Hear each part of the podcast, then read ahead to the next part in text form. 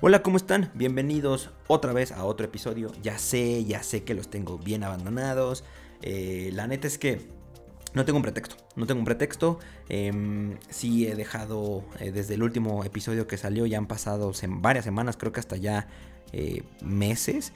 este episodio es muy chiquito, es muy breve, pero ya lo tenía desde hace un tiempo planificado y escrito. Hoy quiero hablar específicamente, no les voy a decir de qué, seguramente en el título ya lo leyeron, pero quienes no hayan leído el título, no le hayan puesto atención, pues quiero dar una, un preámbulo y hablar un poquito de redes sociales. Eh, ya hemos tocado mucho ese tema de redes sociales, de diferentes cosas. Eh, hubo un episodio sobre TikTok. Eh, bueno, y, vamos a estar sacando episodios también sobre, sobre el mundo digital y todo el tema del marketing digital, porque es algo bastante relevante. ha sido desde hace mucho tiempo relevante, pero desde un tiempo para acá, pues definitivamente ha tenido un despegue muy grande por la evolución que se tuvo que dar por el tema de la pandemia del 2019-2020, ¿no? Entonces, bueno, em, las redes sociales, como sabemos o, como lo hemos vivido, ya seas un usuario eh, que lo hace por hobby, que lo hace por perder el tiempo, o por su chamba, o porque trabajes de ello, o porque tienes un negocio, o porque trabajas en un lugar en donde tienen redes sociales, eh, por cualquiera de las situaciones en las que eh, tú consumas o tú utilices o tú trabajes con las redes sociales, pues bueno, nos hemos dado cuenta, te has dado cuenta que estas han estado evolucionando constantemente y es parte del crecimiento y de la evolución digital. Si no evolucionas, si no mejoras, si no innovas, si no ofreces cosas nuevas, evidentemente pues va a llegar un punto en el que la gente eh, deje de consumir esas redes sociales. Entonces, pues digamos que es una evolución eh, natural y casi casi obligatoria para las plataformas. Eh, tú me podrás decir, o más bien yo te pregunto, como consumidora, como consumidor, ¿qué haces cuando entras a redes sociales? ¿Qué buscas? ¿no? ¿O por qué lo haces? ¿O cuál es el, punto? Em, yo en mi, en mi punto personal los utilizo para muchísimas cosas. Eh, y me gustaría pues, eh, dar unos ejemplos muy claros de algunas plataformas sociales que yo utilizo. Em, por ejemplo, Facebook, ¿no? Facebook es la, plataforma más grande del mundo, la que tiene más billones de usuarios activos. Eh, pero básicamente yo en mi, en mi tema personal me atrevo a decir que Facebook es la que más me aburre a mí personalmente. Es decir, es la plataforma pues la neta que, uso para eh, ver cosas de mis amigos, em, ver álbumes de fotos, ver videos de los viajes de mis amigos, de las vacaciones, eh, de cositas así que son mucho más cercanas y personales. Yo lo utilizo para eso. También eh, a veces entro a Marketplace como para, para babosear un poco, la verdad. Eh, para ver qué, vende la gente. Pero luego la verdad es que hay cosas muy curiosas y, y a veces muy, muy absurdas como por ejemplo un cheto en forma de Virgen de Guadalupe o un cheto en forma de niño recién nacido, o sea, cositas así muy tontas, pero que te entretienen, que al final es entretenimiento. Eh, básicamente personal lo uso para esas cosas, no consumo mucho Facebook, la neta es que no me encanta, insisto, es una plataforma que se me hace un poco aburrida ya y pasada de moda. En temas profesionales, eh, por, la naturaleza de, lo, de las cosas a las que me dedico, en una, de, en una de esas guacamole, todo lo que hacemos acá en guacamole, pues bueno, es estar pendiente de todas las redes sociales. Y en el caso profesional, pues la utilizo eh, obviamente para hacer publicaciones, en fanpages, en perfiles, en grupos, estar pendiente de eh, marcas de noticieros, de empresas, de competencias, de revistas digitales. Entonces, pues ahí sí es un poquito el consumo más eh, exhaustivo hacia Facebook, pero eh, más allá de entrar y scrollear y ver lo que hay en el feed, pues voy directo a búsquedas de grupos o de eventos o de fanpages o si va a haber un evento, eh, me meto a buscar el artista, o, ah, pues es que eh, te enteraste que ya abrió un concierto eh, Imagine Dragons en México para 2023. No, no sabía, me meto y me pongo a buscar Imagine Dragons y veo los eventos. Entonces son como cosas muy específicas. Es decir, sí hay un abanico de opciones que tienes dentro de Facebook, pero en mi caso profesional, pues voy más al grano y me meto a buscarlo directamente. No, no, no exploro tanto la plataforma. En el caso, por ejemplo, de YouTube, YouTube lo uso muchísimo, pero más allá de usarlo para entretenimiento, lo uso para eh, opiniones, ¿no? Por ejemplo, soy una persona súper techie, entonces antes de comprar algo, pues investigo, ¿no? Ya saben que, YouTube funciona como un buscador, entonces tal cual me meto y busco reseñas sobre X equipo, sobre X micrófono, sobre X tablet, eh, etcétera, etcétera. Lo uso más para ese tipo de cosas, ¿no? Eh, es una plataforma que te permite eh, al final ver eh, cómo funciona algo, ¿no? Cómo, cómo, cómo, es algo en la vida real. Porque pues, cuando quieres comprar algo, ya sea ropa, ya sean eh, algún gadget, ya sea eh, incluso hasta viajes, pues bueno, te los pintan bellísimo, ¿no? Y es parte de la publicidad, es parte de, de, vender ese producto o servicio. Entonces YouTube funciona muchísimo porque a boca de otras personas que se dedican a unboxings o a reviews o, son embajadores de algunas marcas o servicios, eh, o la otra cara de la moneda, que sean usuarios comunes y corrientes como nosotros, cualquiera de estas eh, personas, celebridades o medios de comunicación te van a dar un vistazo mucho más cercano a ese producto o servicio. Entonces, para mí YouTube es el rey en ese tema. Eh, cuando quiero comprar algo, cuando quiero conocer algún lugar o cuando simplemente pues, estoy buscando un poquito de inspiración para guacamole. Eh, ese es como el, principal objetivo para el cual yo uso YouTube. El secundario es para escuchar música. Eh, la verdad es que no soy una persona que consuma mucha música desde YouTube. La, verdad es que no. Eh, prefiero consumirlo en Apple Music o en Spotify. suelo ser más de ese, de ese, digamos que de esa manada.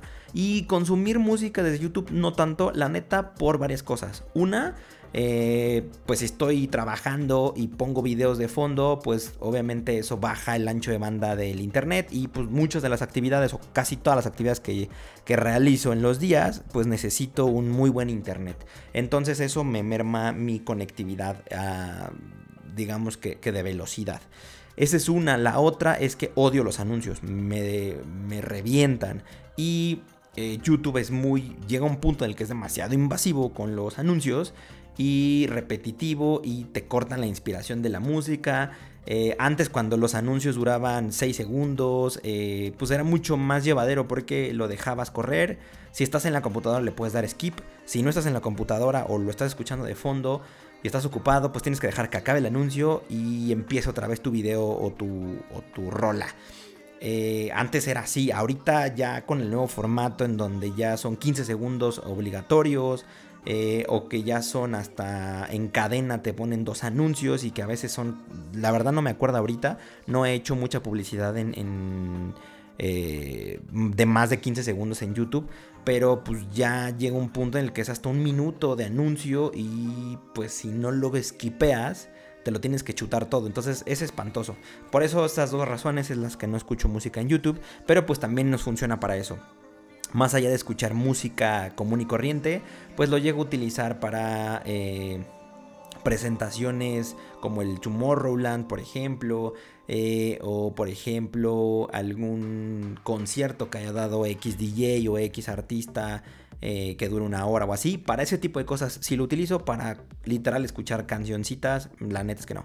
Y la tercera cosa para la cual se puede utilizar YouTube de manera bastante, bastante buena, eh, y en mi caso también lo llego a usar, pero muchísimo menos, es pues para recetas para seguir alguna receta, algún platillo, alguna bebida, algún postre. Pues bueno, a mí me gusta cocinar, no lo hago tanto últimamente de un tiempo para acá, pero me encanta. Entonces son como las tres cosas en las que yo utilizo eh, YouTube, eh, digamos que en la manera más cotidiana.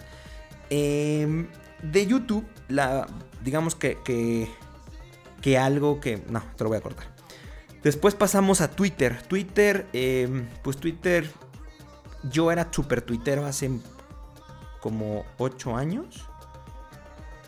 Y voy a pausar. Entonces, por ejemplo, hablando de Twitter. Eh, Twitter es la que yo era muy tuitero hace pues, ya bastantes años, ¿no? Conocía a muchas personas muy chidas eh, a través de Twitter. Y pues lo hacía mucho, de hecho pues tenía bastantes seguidores. De repente me aburrió, la dejé de usar, perdí acceso a mi cuenta. La quise recuperar, no pude y pues empecé de cero, ¿no? Una cuenta donde tengo creo que 40 seguidores. Pero la realidad es que no es una plataforma que yo use mucho. La verdad lo uso bien poquito para temas personales. Antes tuiteaba todo el tiempo. Y creo que ha sido la evolución de las redes sociales y la diversidad de plataformas. Porque pues antes te pasaba algo, te peleabas con tu morra, con tu vato y lo, lo tuiteabas. Eh, encontrabas algo chistoso, lo tuiteabas. Encontrabas algo malo, lo tuiteabas. Entonces, creo que era tu medio más inmediato. Y lo sigue siendo. Sigue siendo para mí Twitter la plataforma de mayor inmediatez que existe. Siempre lo digo en temas profesionales. Twitter es importante para el, para el escucha, para el listening de tu industria, tu marca, tu chamba, tu sector o simplemente noticias del mundo. Para, para temas de noticias es súper rápido Twitter. En temas ya innovadores o en temas de entretenimiento, a mí la neta es que es la más, la más aburrida y la que menos utilizo porque, pues, insisto, siento que se estancó un rato. Em, entonces ya no es una plataforma que use tanto. LinkedIn, LinkedIn 100% laboral para conectar con personas, conocer gente, buscar chamba, dar chamba, eh, tomar cursos, eh, ofrecer cursos, cosas como muy profesionistas. Es la plataforma líder. Eh, creo que esa no entra ni siquiera en el, en el en la industria o en el ecosistema de entretenimiento de las demás plataformas. Pero eh, pues LinkedIn es una plataforma que también ha crecido bastante y pues sigue siendo eh, la plataforma para mí líder en temas profesionistas o business to business que existen hoy en día. TikTok, la plataforma que más ha crecido en los últimos 2-3 años en México. Eh, pandemia 2020, TikTok se fue al cielo con, en México. Y es una plataforma súper divertida, súper innovadora. Eh, yo siempre pongo el ejemplo que es el nuevo Vine, ¿no? A quien le tocó Vine hace ya, puff, ¿qué serán? Como 6 años más o menos. A quien le tocó Vine, que eran estos, esta plataforma en donde tenías que hacer videos de 6 segundos. Tenías solo 6 segundos para ser súper creativo. Y vaya qué barbaridad, qué cabrones contenidos salían en Vine. Para mí es el nuevo Vine, con muchísimas cosas diferentes. Eh, pero pues digamos que, es la plataforma más innovadora eh, y la más entretenida al día de hoy. Twitch, plataforma para gamers, eh, en su mayoría. Plataforma de streaming en vivo, plataforma para hacer eh, videos en vivo, jugar gameplays. Hay ya muchísima variedad de contenido, charlas, mil cosas, ¿no? muy buena. Creo que Twitch ha tenido un par de rivalcillos por ahí, como Trevo, Trevo, Trove, no me acuerdo cómo se llama esta plataforma del camaleón. Pero está cañón, es como Facebook, está difícil que alguien destrone a Facebook de la corona. Que alguien le quite la corona a Facebook de redes sociales. Está complicado, aunque es una plataforma que ha decrecido, una plataforma que la gente ya no consume tanto, eh, la gente joven por lo menos. Pero es la reina. Y lo mismo pasa con Twitch. Twitch tiene sus carencias, pero plataformas nuevas, está difícil que lo logren, ¿no? Facebook Gaming, por ejemplo, creo que le echa ganas, pero está pero súper lejos de alcanzar a Twitch. Entonces, Twitch, la reina en streamings para en su mayoría gente gamer. Instagram, Instagram sigue creciendo a velocidades sorprendentes, es la que también ha presentado muchísimos formatos innovadores y bastante interesantes. Pero bueno, ya no me voy a clavar tanto, ya me alargué muchísimo en la introducción de las plataformas que yo utilizo y un poquito la diversidad de las plataformas que más me interesa mencionar. Eh, Kawaii también por ahí se me olvidó mencionar. Kawaii es como la versión, eh, no me acuerdo de qué país es, les voy a ser honesto, pero Kawaii es como un TikTok. En, pañales, ¿no? Porque a mí yo la probé una vez, se me hizo súper eh, rústica y agustera y la dejé de usar. Eso fue hace muchísimos meses, igual ya está mejor, pero bueno, Kawaii es otra plataforma que también está ahí metiéndose al tiro. Por, lo menos muchísima plataforma, muchísima publicidad le están haciendo. Entonces, en mi punto muy personal de vista, eh, tanto personal como, como profesional, eh, digamos que cada plataforma tiene un objetivo claro como se los acabo de mencionar, para mí Facebook es un tema mucho más familiar o para buscar algún tipo de información relevante de algún artista, de algún evento, alguna marca, algún medio masivo de información, pero por eh, lo rico que puedes tener de contenido, un álbum de fotos, un video muy largo, eh, grupos de Facebook específicos, eh, fanpages, eventos, el marketplace. Creo que tiene, tiene un, gran popurrí de, métodos, pero el principal para mí es definitivamente eh, este contenido familiar y de amigos. Twitter para mí es 100% noticias, inmediatez, rapidez y estar enterado de todo en solamente 100 caracteres. TikTok, TikTok, inspiración, creatividad, diversión, música, tendencias, la plataforma más innovadora, más nueva y la que creo que todos deberíamos de usar, ya sea para crear contenido o ya sea para consumir contenido. Twitch, Twitch la utilizo para ver streamings de personas que me gusta ver jugar, eh, para aprender a jugar incluso. Y yo he sido streamer en algún punto de mi existencia. Me gustaría retomarlo. Y es algo bastante cool. Es una, en su mayoría, una comunidad muy, pues muy noble. Entonces, pues para mí, temas de gaming, eh, totalmente ahí.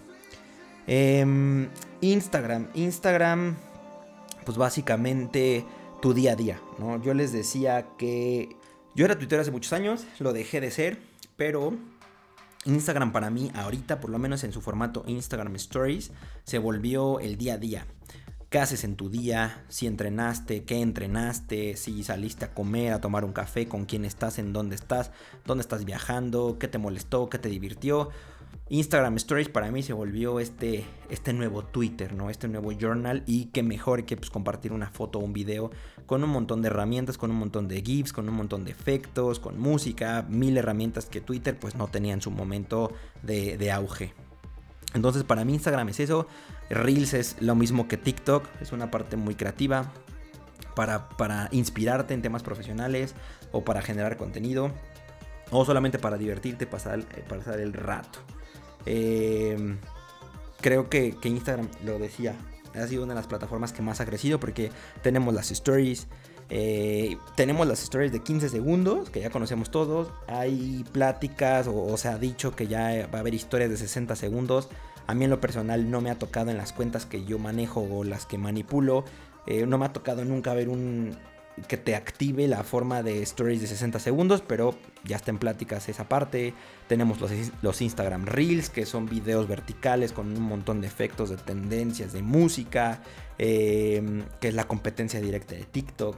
Tenemos, eh, hace poco lanzaron una homologación de videos antes tú podías subir un video a tu feed o subir un reel. Ahorita ya subas el video de la duración que subas a tu feed. Se convierte en reels o se va más bien al apartado de reels. Entonces están empujando con todo eh, el formato de los reels. Los en vivos que bueno, van a seguir. Y tus publicaciones en feed que pues es lo de siempre. Y bueno, en el caso particularmente de Facebook. Pues bueno, Facebook eh, ya se los mencioné eh, tiene como mucha diversidad de, de, pues llamémosle formatos de que puedas consumir la plataforma. La puedes consumir en eventos, en, páginas de fans, en grupos, en tu feed, etcétera, etcétera. Pero algo que, ya hablando de formatos que, que está empujando actualmente Facebook, pues honestamente los reels, o sea, Meta como empresa está empujando el uso de reels, el uso de historias, eh, está empujando muchísimo este tema y pues tanto en Instagram como en Facebook te están incentivando a que crees reels y que crees más historias. De hecho, cuando entras a Facebook, eh, pues hasta arriba te pone reels sugeridos, eh, historias sugeridas. Entonces, están empujando, más allá de, algo innovador de Facebook, están empujando eh, en ambas redes sociales, pues el tema de los reels y el tema de, de historias. Pero más todavía el tema definitivamente de reels. entonces, esto es un poquito de, lo que estas plataformas están empujando. TikTok, por ejemplo, TikTok sabemos la naturaleza, ¿no? Que empezó siendo una plataforma de video vertical, eh, de duración 15 segundos, que tienes un montón de herramientas que ya les platiqué. Pero formatos nuevos que, TikTok está explorando y que está lanzando es el tema de las historias. Eh, y cómo funcionan en Instagram. Que a mí la verdad se me hace no me termina de convencer el uso de historias en TikTok porque funciona como un TikTok, tal cual. grabas en la misma tipo de plataforma, con las mismas herramientas, con los mismos filtros, la misma canción, solamente que cuando ya lo quieres publicar te preguntas si lo quieres publicar en eh, hacer una publicación de video en TikTok o quieres que sea una historia. Si lo publicas en historia, eh, pasa lo mismo que con Instagram y que con Facebook, el, se hace un pequeño trazo alrededor de tu foto de perfil que es circular y con eso te está indicando eh, pues básicamente que que, hay una historia nueva. Y dura 24 horas, la gente va a ver dentro de sus muros de, de TikTok ese video o esa historia que tú subiste. Eh, con la diferencia en que pues, se va a vencer en 24 horas, ¿no? Básicamente. Entonces, eh, no me termina de convencer ese formato. Y otra, no formato, pero sí innovación o actualización que está, que está empujando TikTok es ya los videos ya tienes hasta 10 minutos para grabar un TikTok. Eh, como les decía, eran primero 30 segundos, 15 segundos, después 30 segundos. Eh, no es cierto, 15 segundos, después de los 15 segundos empezamos con el minuto, si no estoy equivocado, luego 3 minutos y actualmente tienes hasta 10 minutos. 10 minutos para el tipo de plataforma ya se me hace demasiado tiempo, la neta. Pero entiendo por qué lo están haciendo. Están tratando de competir con un Facebook Watch, que pues, no tienes un límite de, duración de tus videos, y con un YouTube, que tampoco pues, tienes un límite. Entonces, eh, creo que hacia allá lo están llevando. Honestamente, un, TikTok de 10 minutos considero que solamente lo deberían de utilizar aquellos TikTokers famosos que ya la audiencia está dispuesta a invertir 10 minutos en un mismo video. Insisto, aunque ya tengamos la posibilidad de grabar TikToks de un minuto, de 5 minutos, de 3 minutos, la neta es que la gente estamos acostumbrados a ver TikToks muy en chinga. Incluso ni siquiera de 15 segundos. Hay TikToks que duran 5 segundos, 4 segundos.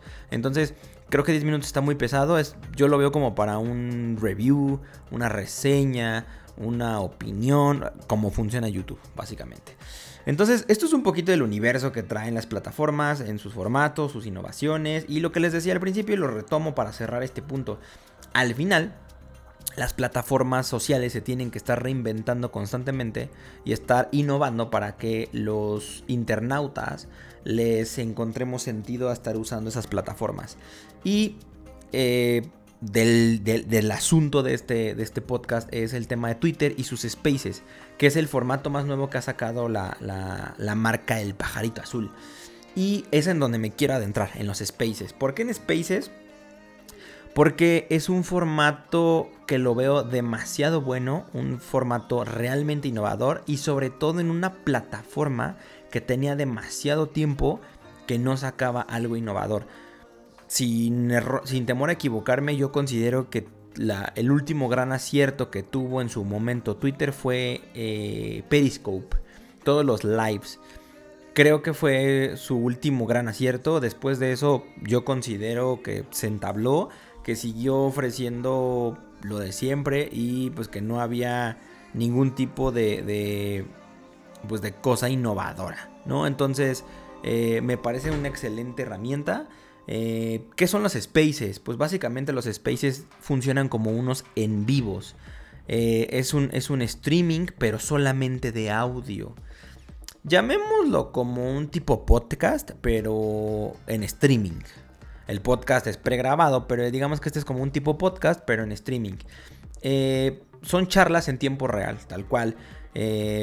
voy, a, voy a contarles un poquito de cómo es y voy a navegar Mientras les digo esto, voy a navegar en mi celular para, hacerlo más de, primera mano.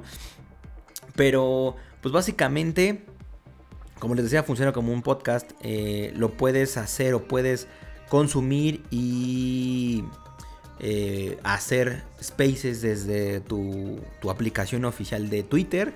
Para iOS y para Android está activada la opción en, en ambos sistemas operativos y es muy sencillo. La realidad es que funciona como cualquier contenido que quieras crear para Twitter. Entonces, por ejemplo, si tú abres tu, aplicación de Twitter, yo estoy ahorita justo en mi, en mi, cuenta de Twitter.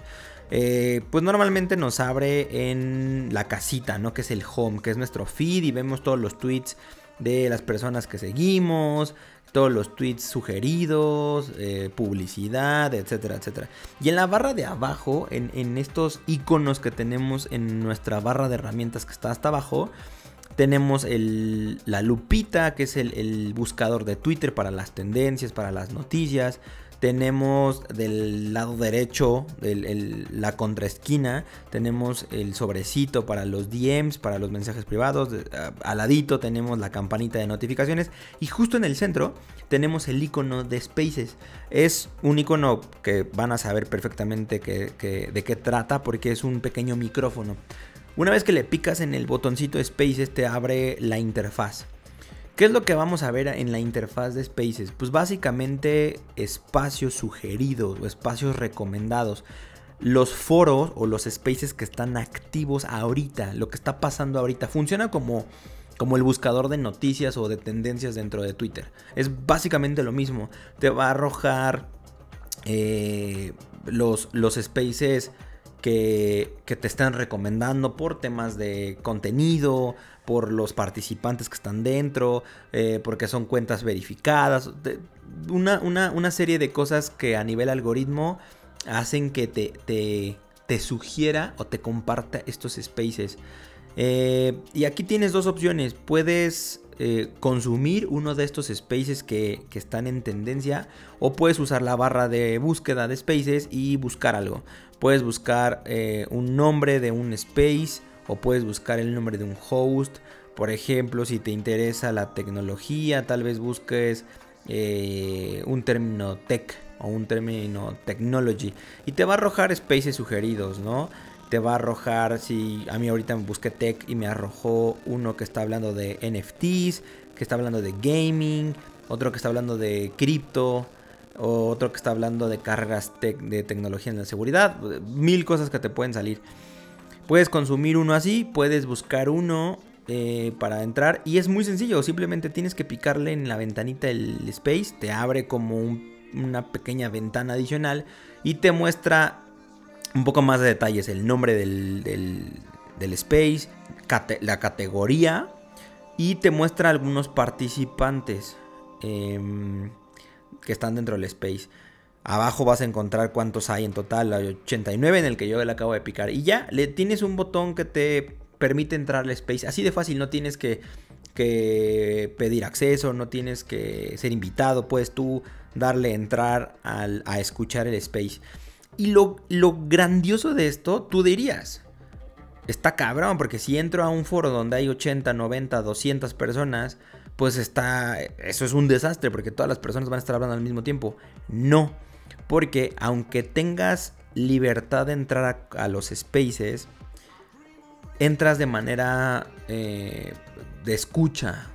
Es decir, solo puedes escuchar, no puedes hablar. Para que tú puedas hablar, el host o, cualquiera de los co-hosts que estén en estos spaces te tiene que ceder la palabra. Es decir, tú con un pequeño botón levantas la manita de que quieres hablar ellos ven esa notificación y deciden si te abren el micrófono o no. Te lo prenden, hablas y una vez que terminas de hablar, ellos te lo vuelven a apagar. Entonces, me parece un panel de discusión muy democrático y muy ordenado. Entonces, súper, súper win a eso. Y si no lo quieres consumir y quieres crear, es también muy sencillo. Simplemente dentro de el apartado de Spaces se te prende un botón flotante como lo hace eh, Twitter para crear un nuevo tweet. Cuando tú estás en tu home, pues, te, prende un, botoncito flotante con un signo de más o con una plumita para que crees un nuevo tweet. Dentro de la parte de Spaces, pues te abre lo mismo, pero con el icono de un micrófono y puedes crear un space.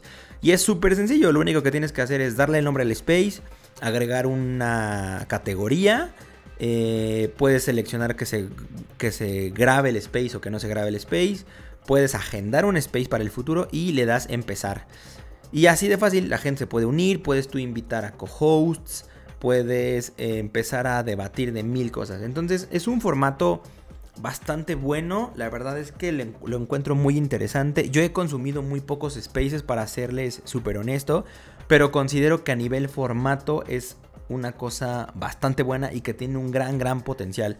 Entonces, quise darle este pequeño espacio. Hablamos ya de redes sociales, hablamos de la innovación de las plataformas, pero el objetivo puntual de este podcast era platicarles de, de, spaces, ¿no? Y lo importante que es innovar todo el tiempo y ofrecer cosas nuevas.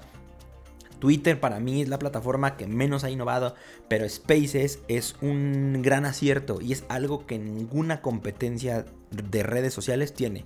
Ni lo tiene YouTube, YouTube tiene video a fuerza, video streaming, sus shorts y su video tradicional. Facebook tiene un montón de cosas, tiene tienda, tiene fanpages, grupos, historias, reels, pero no tiene un formato de, de podcast streaming, por así ponerlo. No tiene un foro de debate de voz. Eh, TikTok tampoco, Instagram tampoco. Entonces, ni siquiera Spotify. Tú dirías, bueno, pues Spotify, puedes escuchar podcast, música sí, pero no es una red social. Sí es una red social porque puedes tener amigos y puedes compartir, este, seguir personas y puedes compartir playlists, pero no tienes un lugar en donde digas, ah, voy a hacer un streaming de voz. No existe. Twitter lo hizo, Twitter es el pionero, me parece un gran formato, me parece que, es algo que tienen que capitalizar un montón, que lo tienen que hacer crecer, un formato, una innovación que los haga despuntar otra vez, porque me parece que es un gran, un gran formato. Y pueden ser discusiones de videojuegos, puede ser una plática de entre amigos, puede ser un tema político, puede ser un tema de noticias, puede ser un tema mediático, de lo que quieras hablar, tienes el foro abierto. Entonces, mi recomendación es exploren Twitter, exploren spaces, entren a un space, pruébenlo, escuchen, e interactúen y tengan sus propias conclusiones si spaces será suficiente para que Twitter eh, vuelva a ser relevante en la vida de los internautas o pues definitivamente eh, Spaces va a pasar a mejor vida como lo hizo Periscope en su momento. Y esto es todo por hoy. Muchísimas gracias por escuchar el podcast. Espero que les haya gustado y eh, espero que le den una oportunidad a Spaces, que lo prueben, que lo escuchen y que si pueden hacer uno lo hagan. Y cualquier duda, comentario, lo pueden dejar en cualquiera de las redes sociales de Guacamole, lo pueden dejar sobre este podcast y nos escuchamos en la siguiente. from.